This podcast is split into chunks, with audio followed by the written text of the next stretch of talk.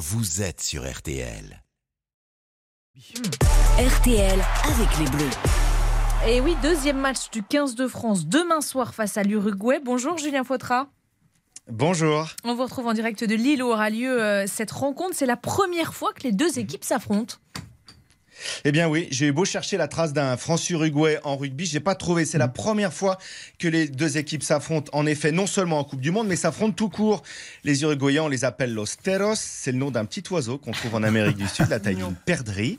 Cinq sélectionnés jouent en France dans cette équipe, dont deux en top 14. Alors attention aux teros. Bon, on se méfie du petit oiseau. Euh, chez les Français, il y a des surprises, des nouveautés. Oui, je vous en donne une. Louis Biel-Biarré, 20 ans, qui a crevé l'écran cette année avec son club de Bordeaux-Bègles. Eh ben, il va devenir demain soir, Louis Biel-Biarré, le plus jeune joueur français à participer à une rencontre de Coupe du Monde. On- il savait ça? Euh, non, je l'avais vu, je crois, sur les réseaux. Ça m'évoque euh, pas grand chose. Enfin, je suis content, mais c'est pas ça qui va nous aider à être champion du monde en tout cas.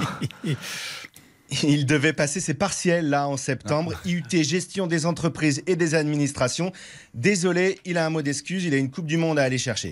Bah, c'est sûr que oui, j'avais des sessions de rattrapage là début d'année, donc ça, bien sûr, je pourrais pas y aller.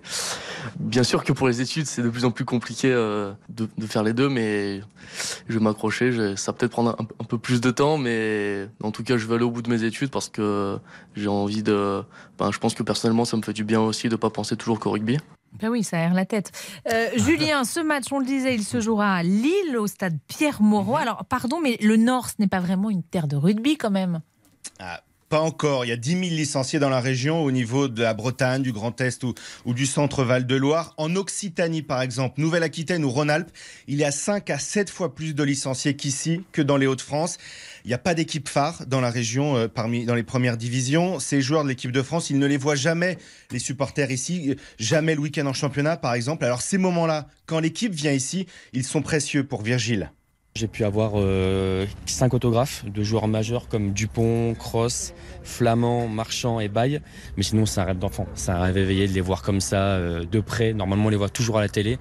Et là, juste de leur serrer la main, de les voir, de les regarder, j'ai l'impression d'avoir deux ans et de commencer, euh, commencer le, le rugby. Ça existe le rugby dans le Nord. Et bien sûr que ça existe. et On est les meilleurs ici. Venez un peu dans le Nord et vous verrez comment on joue au rugby. On joue super bien. On est très accueillant en plus. Bon, Bah oui, mais ça, on le sait qu'ils sont très accueillants. Les hymnes, Julien, euh, les organisateurs ont décidé d'abandonner euh, les hymnes chantés en, en canon. Ça a fait polémique ces derniers Il jours. était temps. Oui.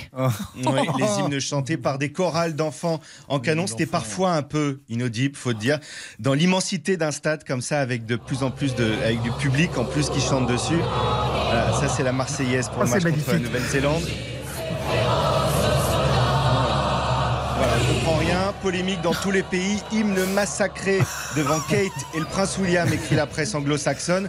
Les organisateurs, ils ont décidé de taper une chandelle en l'air. J'ai plus le ballon, débrouillez-vous, rattrapez-le. Et là, c'est à chaque fédération de choisir son hymne, soit une nouvelle version, toujours chantée par des enfants, mais sans cet effet euh, en canon qui fonctionnait pas vraiment, soit une version instrumentale classique, le retour à l'hymne classique. Mais ça, ça implique, Yves Amandine, de dire à des enfants qui apprennent depuis des mois les hymnes du monde entier. Bah oui, c'est ça Ils qui ont est. travaillé pour rien. Voilà, et la bonne chance. hein. Bon, mais c'est ça qui est moche et qui fait de la peine, mais c'est vrai que objectivement, c'était quand même. Il faut leur dire, c'était nul. Ah, faut- Non, mais il faut pas leur dire. Oui, mais c'était- Ouais, on peut leur dire gentiment. là. tu vois. C'était vraiment Bon. très nul. Ah, arrêtez. J'aimerais peut-être y voir chanter en canon. En fait, mais peut-être que le problème, c'était de chanter en canon. en fait, Bah, oui, simplement. mais- mais oui, en effet. Euh, problème, merci oui. beaucoup, euh, Julien Fautra, en direct de Lille. Et on vous retrouvera euh, bien sûr euh, tout au long de la journée et demain pour parler donc de, de ce match entre la France et le.